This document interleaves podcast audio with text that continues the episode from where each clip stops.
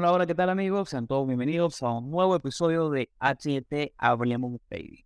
De este lado de la pantalla, no se esperen, del otro lado de la pantalla y casi del, del mundo, mi compañero Arturo López. ¿Cómo estás, Arturo? Hola José, ¿cómo estás? Bienvenidos a todos a otro episodio de Hablemos de Trading. Casi, bueno, no, no, no del otro lado del mundo, pero, pero en el otro polo prácticamente. En el otro polo, es verdad, es verdad. Pero pronto se viene un episodio en vivo en el mismo lugar.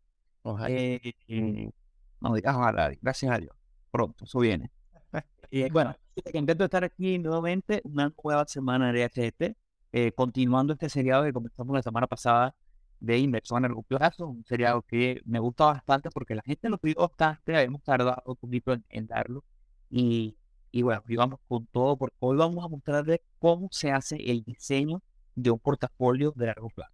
La pasada estuvimos hablando un poquito sobre general inversión a largo plazo, pero hoy sí vamos con los números exactos, con cómo comenzar y cómo debe ser esa construcción ideal de acuerdo a tu perfil de riesgo. Antes de comenzar, como siempre, como cada episodio, nos tomamos un poquito de publicidad.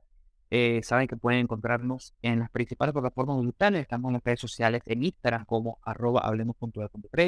Estamos en Twitter como hablemos trading. Eh, hablemos trading, perdón. En nuestro correo electrónico, correo.ht.com. En el perfil de Instagram está el link maravilloso donde pueden seguirnos en todas las plataformas digitales. Lo lleva al canal de YouTube que se llama Hablemos de Trading y la suscripción a newsletter semanal, eh, donde brindamos información relevante en la, en la semana sobre las acciones, vemos cómo se, comportan los índices y a lo mejor ese activo de la semana para mostrar. Eh, bueno, como veníamos hablando, vamos a comenzar el episodio hablando de la construcción de portafolio, pero antes de iniciar, siempre me gusta preguntar a Arturo sus expectativas sobre este episodio y después arrancamos con la importancia o no de la diversificación. Bueno, yo creo que igual está, está o sea, me, me parece genial el, el, hacer esta continuación porque eh, la semana pasada estuvimos, estuvimos hablando justamente, bueno, como la introducción o quizás las básicas de la inversión de, a largo plazo. Eh, bueno, qué implica una, una, una inversión a largo plazo, qué deberíamos tener o qué requisitos deberíamos cumplir para eso.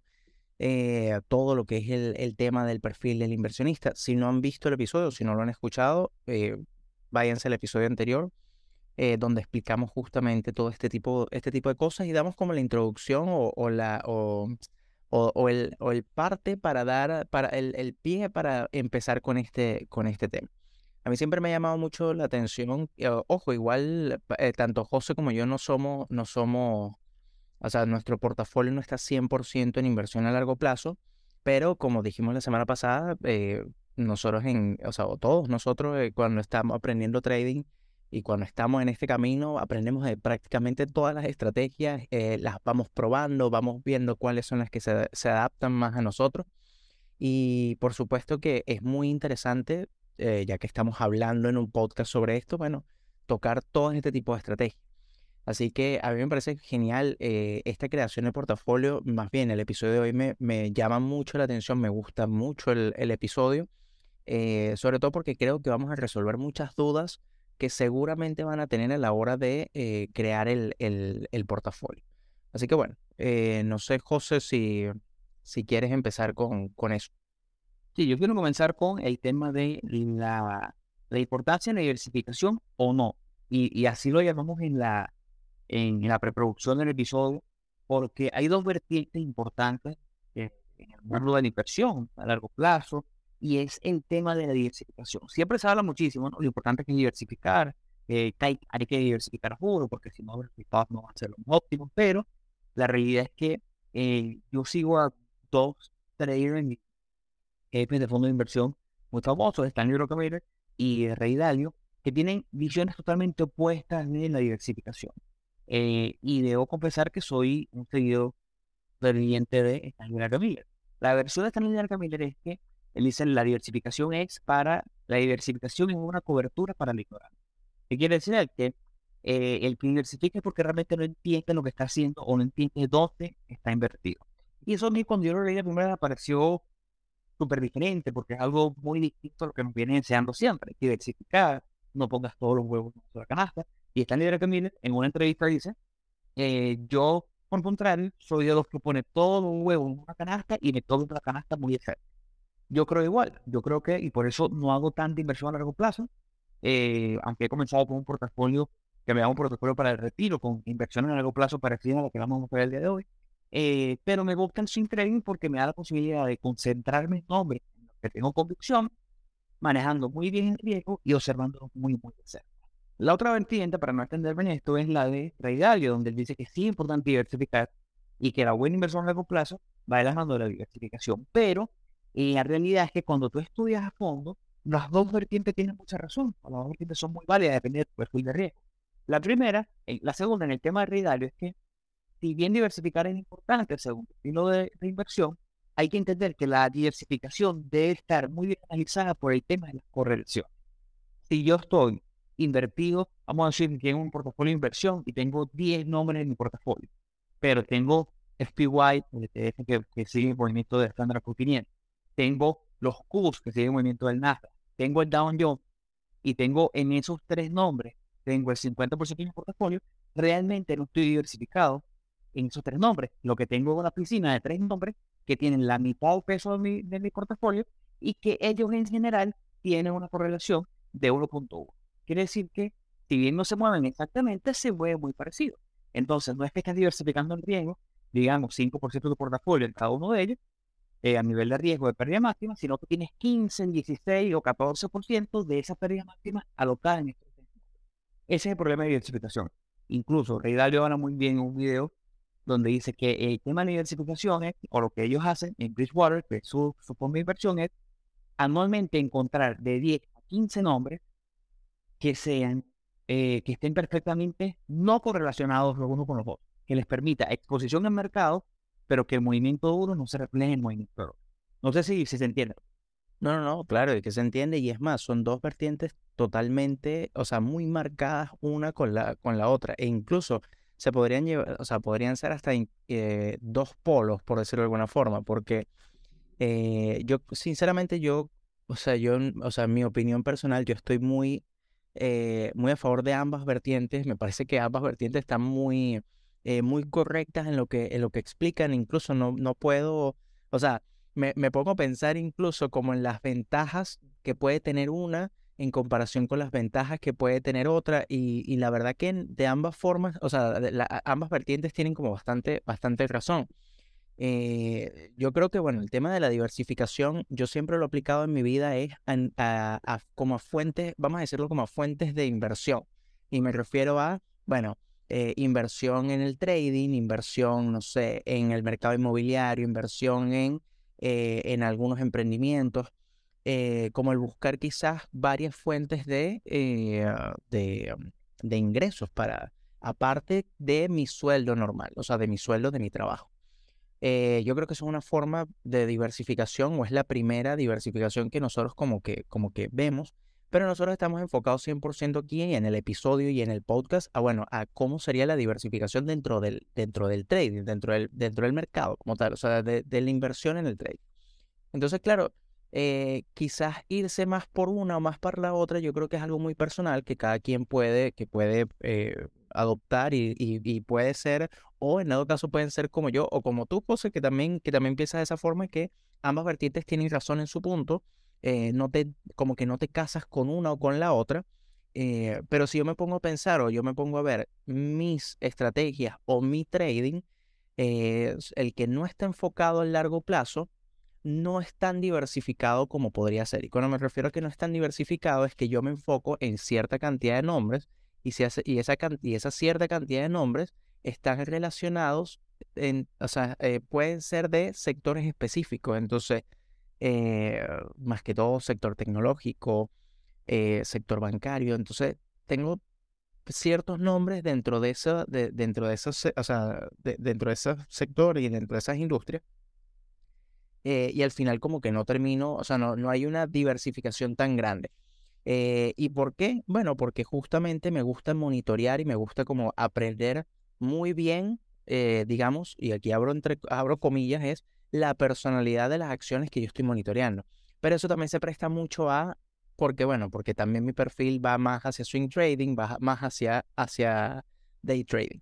Cuando tú lo ves también en términos de inversión a largo plazo, la diversificación también está, pero es lo que tú dices. Si tú entonces eh, eh, inviertes mm, o, sea, gran, o sea, gran porcentaje del capital para ese portafolio en nombres como el SPY, el QQQ, el Dow Jones, que son nombres, o sea, que son nombres que, como tú dices, que están, están relacionados entre ellos, porque em, como abarcan muchas empresas, o sea, muchas empresas de gran capital del mercado, eh, terminan estando relacionadas una con la otra. Entonces, eh, prácticamente no es que se muevan igual, porque no se mueven igual, pero sí están muy relacionadas, como tú dices, eh, al, con, con, ese porcentaje de 1,1.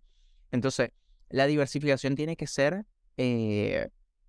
eh, como, bueno, y, como dice Rey Dalio, de, de, tener más exposición al mercado, tener más exposición a los diferentes, a los diferentes activos, a los diferentes sectores, eh, de forma tal que puedas crearte algo bastante diverso, por decirlo de alguna forma. Y que, ojo, no es solamente el tema de, porque la gente que me está escuchando ahorita dice, bueno, ok, pero yo entonces voy a hacer la tarea de estudiar estos mercados para ver la, la correlación, tratar de no cometer ese error de sobrebalancearlos. Pero el problema es que la construcción de portafolio tiende a ser a este nivel, a nivel de acciones, es bastante avanzada. Eh, uno ve los portafolios de regalio que son públicos de los últimos 10 años y entiende que es difícil encontrar estos nombres, porque estas empresas emplean a físicos, emplean a, a, doctores en matemáticas, en física, para poder llevar estos modelos matemáticos tan avanzados, porque no es solamente, aparte que no vas a encontrar generalmente un producto que no obtenga algo de correlación, porque a lo mejor encuentran, quieren invertir en SPY y encuentran una empresa en China que parece que no tiene mucha correlación, pero todavía tiene un 10%. Entonces, ¿qué tienes que hacer? Tienes que, y el peso que le vas a dar a tu portafolio, a esa empresa dentro de tu portafolio, tiene que estar eh, matemáticamente calculado con respecto al riesgo. O sea, si estás arriesgando 100 dólares en SPY y quieres arriesgar 100 dólares en segundo nombre que no tiene tanta correlación, pero te das cuenta que tiene un 10% de correlación, a lo mejor arriesga solamente el, 90, 90 dólares de esos 100 dólares, dando espacio para eso, porque si no, a lo mejor lo que terminas es invirtiendo o arriesgando 110 solamente en SPY. Entonces, bueno, es un proceso un poco más complejo, eh, no imposible, pero que se requiere un poco más de estudio. Ojo, ya, perdón, perdón que te interrumpa, pero ojo, es que al final eh, que conseguir cosas que no estén, o sea, que estén, o sea, que no tengan ninguna correlación una con otra es muy difícil porque generalmente, claro, los mercados se van, eh, o sea, siempre van a tener cierta relación, ya sea relación directa o relación a la inversa, dependiendo del activo en el que estés operando. Pero cuando estás operando en mercados como tal, si agarras un ETF como el SPY, eh, en general el SPY, el movimiento del SPY va muy correlacionado a muchos, eh, a muchos otros ETF. Entonces, yo, yo, entiendo lo que quieres, lo que quieres explicar, José, pero quiero que se entienda perfectamente de que la idea es justamente la diversificación, pero con menos correlación entre uno y otro. ¿Sí me explico? Totalmente, totalmente. Pero bueno, ya entrando en la construcción que queremos mostrarles el portafolio. Nosotros eh, hablamos la semana pasada de cómo hay que entender el perfil de inversionista. Tienes que, y es un trabajo un poco personal. Nosotros eh, podemos prestar la asesoría de, bueno, que vamos a hacer un estudio de tus finanzas, finanzas personales, veamos cuántos son tus activos líquidos, tus activos totales, de manera de ver y tratar de alcanzar ese número que tú dices, mira, este es el número con el cual yo me siento cómodo perdiendo o arriesgando en un año, depende del portafolio. Digamos que tiene activos líquidos de 10 mil dólares, activos totales de 30 mil dólares, por ejemplo. Eh, tú te sientes cómodo perdiendo hasta 10, 15, 20% de ese dinero líquido en un año. Bueno, ok, este es a lo mejor el perfil de riesgo que podemos, que se te puede ofrecer. Eh, ojo, entendiendo que todo esto, y siempre lo recalcamos, es igual que todo este episodio de ser inversión a largo plazo, va muy de, de la mano de un contenido educacional y no representa un contenido de, eh, de recomendación financiera.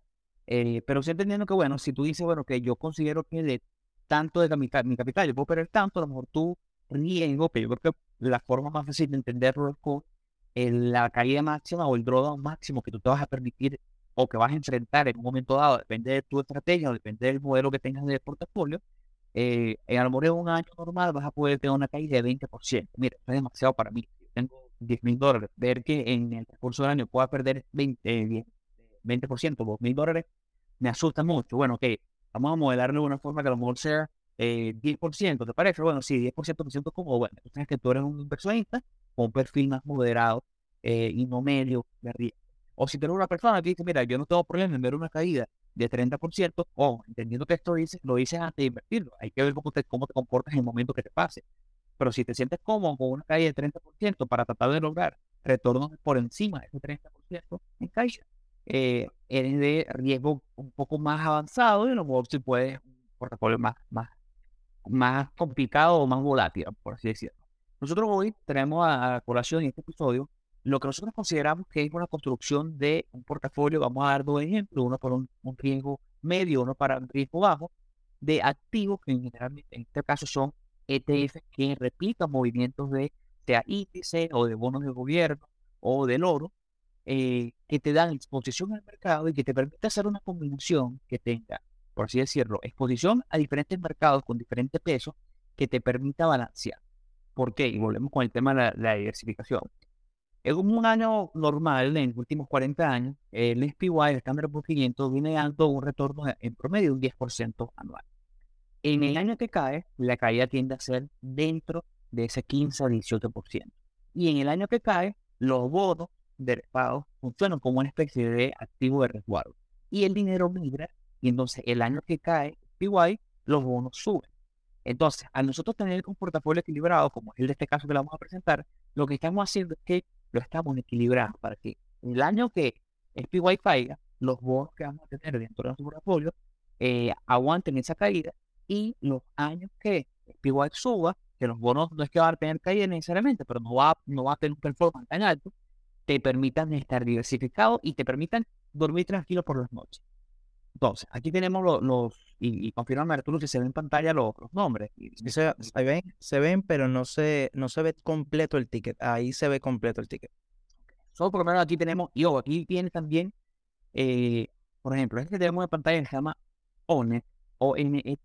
Este no es más que un ETF que replica el mismo movimiento del Nasdaq 100, que es el mismo ETF básicamente eh, como La única diferencia es que como vale ahorita más de 400 dólares y ONQ vale 10 veces o un, 10% de lo que vale Entonces es más accesible para el inversionista que está empezando. A diferencia de otro que vale 400 y pico, este vale 47.98 dólares. Entonces, lo que quiero demostrar con esto es que, y, quiero hacer la comparativa aquí, ambos activos, ambos ETF, se comportan de la misma forma a nivel porcentual. El movimiento es idéntico aquí estoy mostrando en pantalla, en la línea anaranjada es el performance de QQQ y el resto es en la línea, el performance normal de, eh, de la que estamos mostrando en este caso, ONEQ. E la idea de esto es que se vea que el movimiento es prácticamente el mismo, la única diferencia es que uno vale 400, uno vale 40 dólares. Entonces, para el inversionista que va a comenzar, que a lo mejor no tiene 10 mil dólares, sino que tiene mil, o no tiene a lo mejor eh, 20 mil, sino que tiene 500, puede decir, bueno, no tengo que esperar reunir los 400 para comprar una acción de, de los U, sino que puedo comprar una de otra.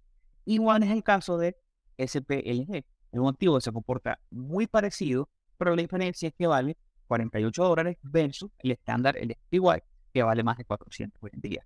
estos son Coloca el, el, lo que pasa es que las dos gráficas que está, estás comparando el SPLG con el, con el, con el QQQ.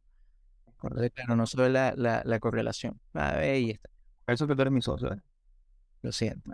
bueno, fíjate, fíjate que ni siquiera que es tan para el movimiento que, que prácticamente se sobrepone una línea sobre la otra. Eh, y por eso es que no se ven las dos líneas, pero están, están dibujadas en la gráfica de forma lineal las dos, el, el SPLG y el, SP, el, el SPY. Ahí está, ahí se ve mejor.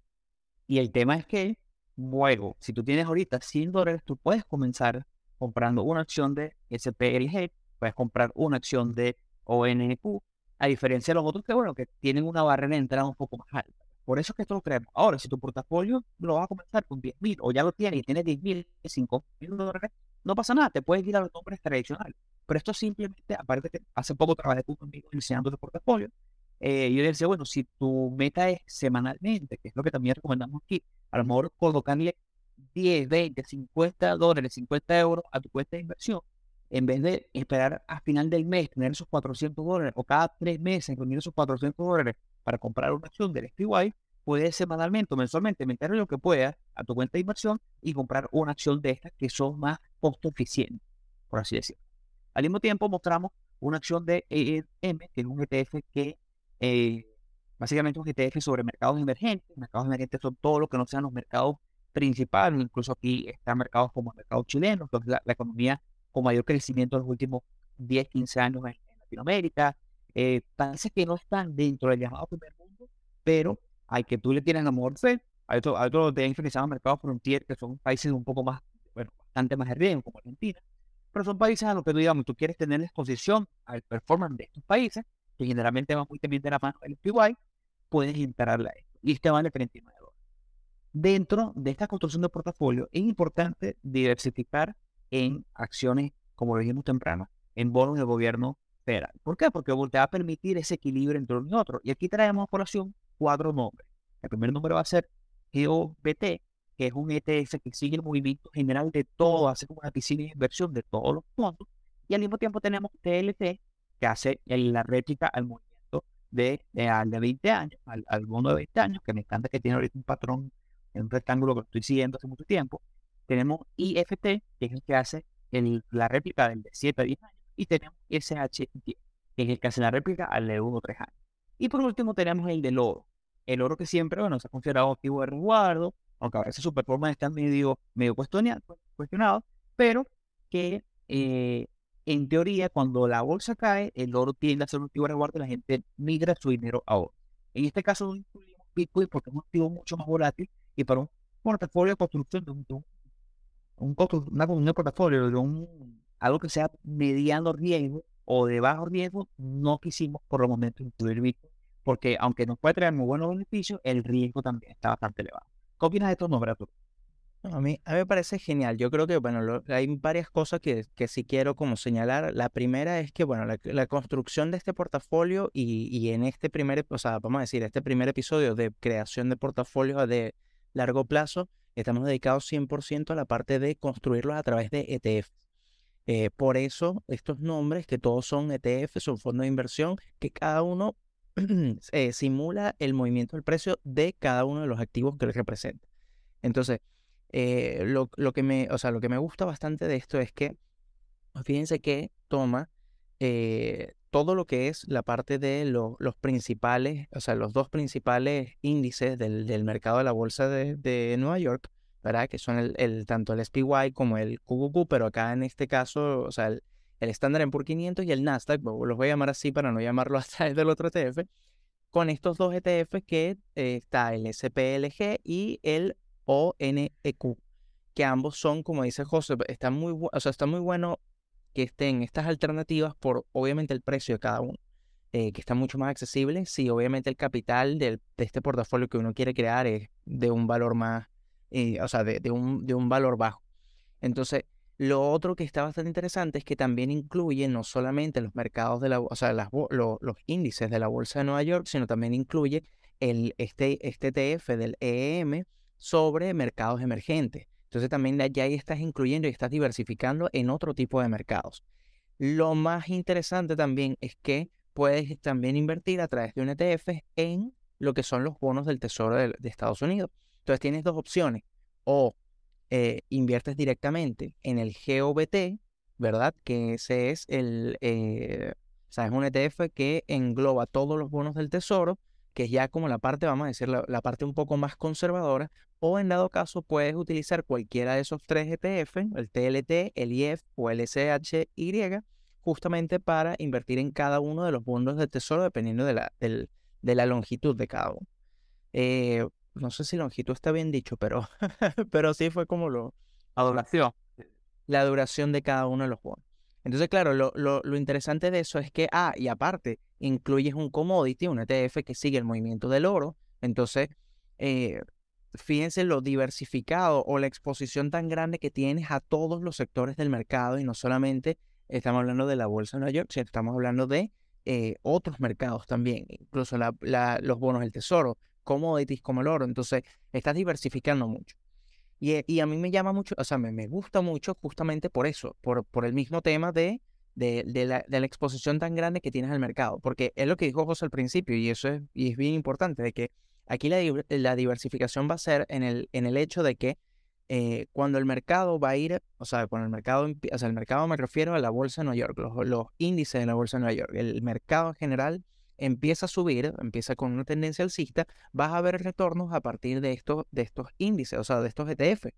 Eh, pero si llega a haber alguna caída del mercado, sí, efectivamente va a caer tu portafolio, pero te vas a, vamos a decir que te vas a, defender, vas a tener una línea de defensa o vas a, compensarlo con los bonos del tesoro que van a ser activos de refugio, al igual que el commodity como el oro, que también va a ser un activo de refugio y de, forma tal de que, sí, efectivamente vas a caer, o sea, va a caer el, monto del portafolio durante ese drawdown del, del mercado, pero se compensa con los otros activos que tienes dentro de, dentro de tu portafolio.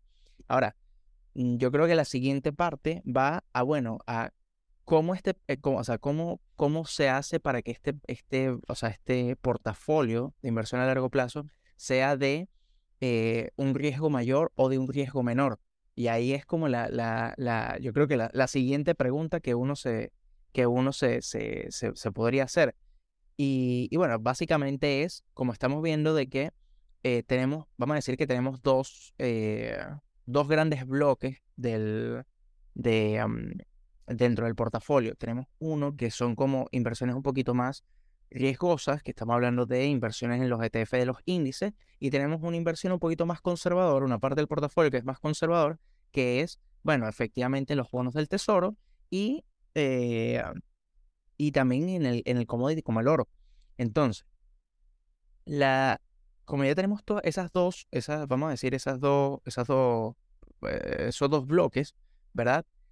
Que tu, eh, o sea, tu portafolio va a ser de mayor riesgo cuando le coloques mayor porcentaje de tu capital al bloque que estamos hablando de que es un poco más riesgoso.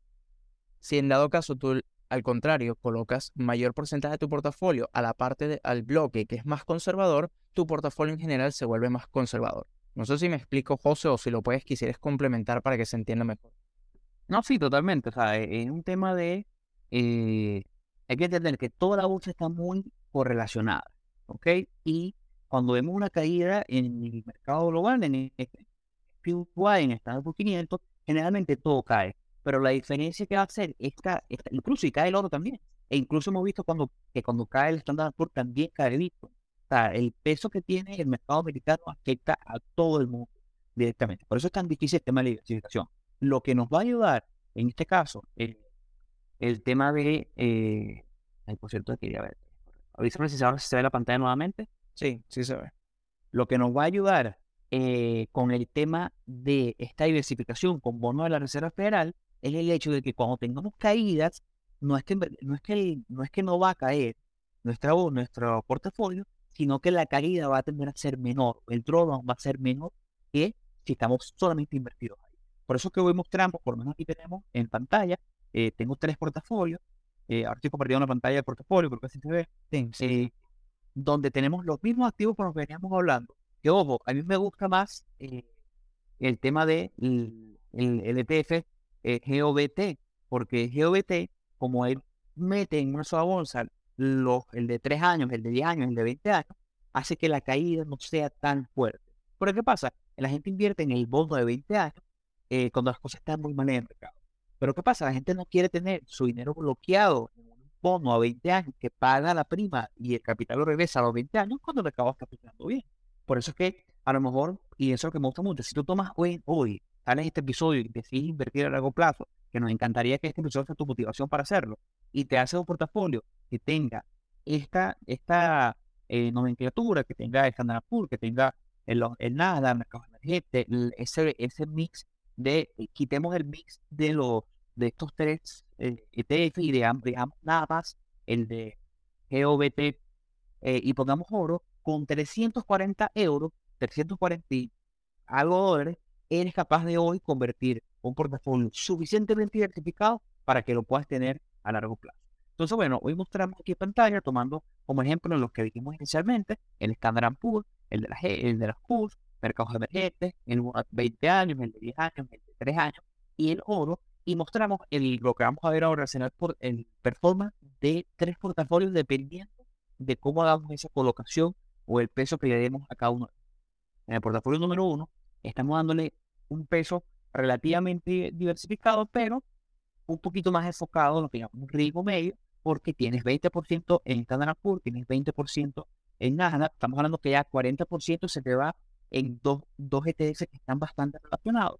Tenemos 20% en mercados emergentes, 10 en el bono a 20 años, que es este, el que tiene el menor performance, pero el que tiene que ser más seguro. 5% en el de 10, 5% en el de 3 años y 20% en otro. En el segundo modelo, el segundo portafolio, nos vamos un poco un riesgo más bajo, donde en vez de meterle tanto a la bolsa, le metemos 15, 15 y le metemos 10% a cada uno de estos bonos de, de 20, 10 3 años y un 30% al oro. De manera que el oro sea como que el caballo de batalla en la ocasión que algo salga mal. Y el portafolio número 3 es un portafolio donde obviamos oro, obviamos los, el mercado emergente, obviamos dos de los tres eh, bonos y nos vamos 50% SPY, 40% ANDA y 10% a el, de, el de 20 años. Ahora quiero que vean cómo es el performance, esto es un performance hecho desde los años, de años 90 hasta la actualidad. Tenemos tres portafolios, aquí ya lo mostramos, y ahora vamos a ver cuál fue su comportamiento. Aquí tenemos lo que fue el performance general. Vimos cómo el primer portafolio comenzó con 10 mil dólares, usando esto como ejemplo, terminó con 21 mil dólares. Pero lo importante y lo que queremos ver aquí es el máximo drawdown.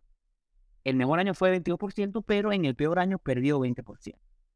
El segundo portafolio, que es el de riesgo más bajo comparado con el número uno, tiene, al final, solamente tiene 18 mil en vez de 21 mil, o sea, no fue tanto el performance, 3 mil dólares por debajo, pero aunque su mejor año fue muy parecido al de portafolio número uno, un 19.45%, su peor año, el, el, perdón, el performance, el máximo drawdown fue 17%. O sea, ya ahí en ese año negativo, en los años negativos, la caída no fue tan grande. Y ahora cuando nos vamos al portafolio número 3, un portafolio mucho más agresivo, vemos como el rendimiento fue muchísimo mejor. De 21 a 18 pasó a 36 mil, pero el drawdown fue de hasta 22.8%. Entonces ahí vemos cómo la diversificación te ayuda muchísimo a no caer tanto en ese año, eh, que las cosas salen mal, pero sí obviamente hace que te cueste un poco eh, en el costo oportunidad, por decirlo. Y yo, bueno, yo igual, me parece que la, la, la, o sea, esta herramienta está espectacular porque eh, fíjate que igual en la, en la página anterior tú podías colocar ahí eh, cualquier ticket, o sea, podías colocar varios, o sea, puedes, puedes jugar en dado caso con otros ETFs para hacer todo ese análisis y colocarlo. Le puedes colocar también, yo me imagino que el balance se lo puedes modificar igualmente, ¿no? O sea, cuánto, en cuánto Claro, ¿ves? Ahí está. Le puedes modificar con cuánto, cuánto o sea, cuál es tu capital que, tienes y los años que quieres evaluar. Ahora, eh, me llama mucho la atención porque al final es algo lógico, pero va muy de la mano de que mientras más, eh, mientras más agresivo o mientras, es que agresivo suena muy fuerte, pero mientras más, eh, mientras menos conservador sea el portafolio de inversión a largo plazo, claro, la rentabilidad es mayor, pero también el drawdown es mucho mayor. Y el tema está en que eh, esto ya va a depender de mucho de cada, de cada uno, o sea, de cada persona. Porque al final el tema está en que eh, es lo que hablábamos del, en el episodio pasado del perfil de cada uno, el perfil de inversionista de cada uno. Eh, no es fácil, no es fácil, ¿verdad? Si tú tienes un portafolio de 10 mil dólares, no es fácil perder 2 mil dólares por una caída del mercado. Porque, sobre todo porque tú no sabes si efectivamente va a continuar cayendo o se va a mantener o ese va a ser el valor máximo. Entonces, eh, a lo que voy es que, eh, no, o sea, cada quien tiene, y, esto es una, es, una expresión, pero no todo el mundo tiene el estómago para ver su inversión caer tan fuerte. La, pena caída de ver desde este punto hasta este punto en, en medio año. Este estómago no cualquiera. Claro, entonces, y, ahí está el tema. Y ojo, y quizás ustedes escuchando esto, o muchos de los que nos escuchan digan, bueno, no, pero es que yo tengo el estómago para eso. Y, y el tema está en que si no lo has vivido, no lo tienes. porque, porque realmente es fuerte, es fuerte por la parte psicológica que tanto hemos conversado. Eh, véanlo en operaciones diarias, en operaciones donde el precio se va a su favor y de repente se voltea en su contra, ¿cómo reaccionan ustedes? Ahora imaginen esto viéndolo eh, en un portafolio que ha crecido mucho y luego cae, o sea, cae muchísimo y vuelve a, o sea, el tema psicológico va a afectar mucho. Entonces yo creo que esta herramienta está muy buena. Fíjense que evaluamos tres portafolios, o sea, tres portafolios, el mismo portafolio, pero con tres perfiles de riesgo diferentes y fíjense los resultados. Ahora, es lo, yo creo que la mayor enseñanza aquí es, bueno, es muy importante tener un portafolio de inversión. O sea, invertir es algo sumamente esencial porque fíjense que a lo largo de 10 años, bueno, tus 10 mil dólares se convirtieron en, en el mejor de los casos acá, 36 mil. Entonces, eh, fíjense que, que, que, esto es muy importante. Yo creo que es la, yo creo que es la mejor lección que podemos hablar de, del episodio. Yo, eh, ya nos queda poco tiempo, pero que queríamos sacar la lección. ¿Por qué no hacemos o por qué no hablamos de un portafolio en vez de que sea ETF y sea tan diversificado un portafolio donde yo diga, vamos a dar cinco nombres eh, de empresas grandísimas y vamos a invertir? Y el problema de eso, y lo hemos hecho muy fácil de decir ahorita, bueno, es que yo ahorita puedo hacer un portafolio con eh, Amazon, con Apple, con, Netflix, eh, con AMD, y va a ser un portafolio que me va a dar mucha más rentabilidad con menos droga. Bueno, pues es muy fácil hablar sabiendo ya cuáles han sido de, de los últimos años. La realidad es que, hay un ejemplo muy, muy bueno, que a mí me gusta siempre destacarlo, que es el tema de la revista Fortune 500 en el año 2000, hace una, una muestra, lo que llaman el portafolio, para nunca vender 10 acciones de oro. Y en esas acciones estaban empresas como Nokia, empresas como Blockbuster, empresas como Enron, empresas que hoy en día o ya no existen como Blockbuster y Enron, que perdieron 100% de su capitalización salieron de la bolsa, empresas como Nokia, que dejaron de ser el líder indiscutible. En el año 2000 Nokia era la Apple del, mercado de telefonía, hoy en día no está ni siquiera entre los 10 más grandes.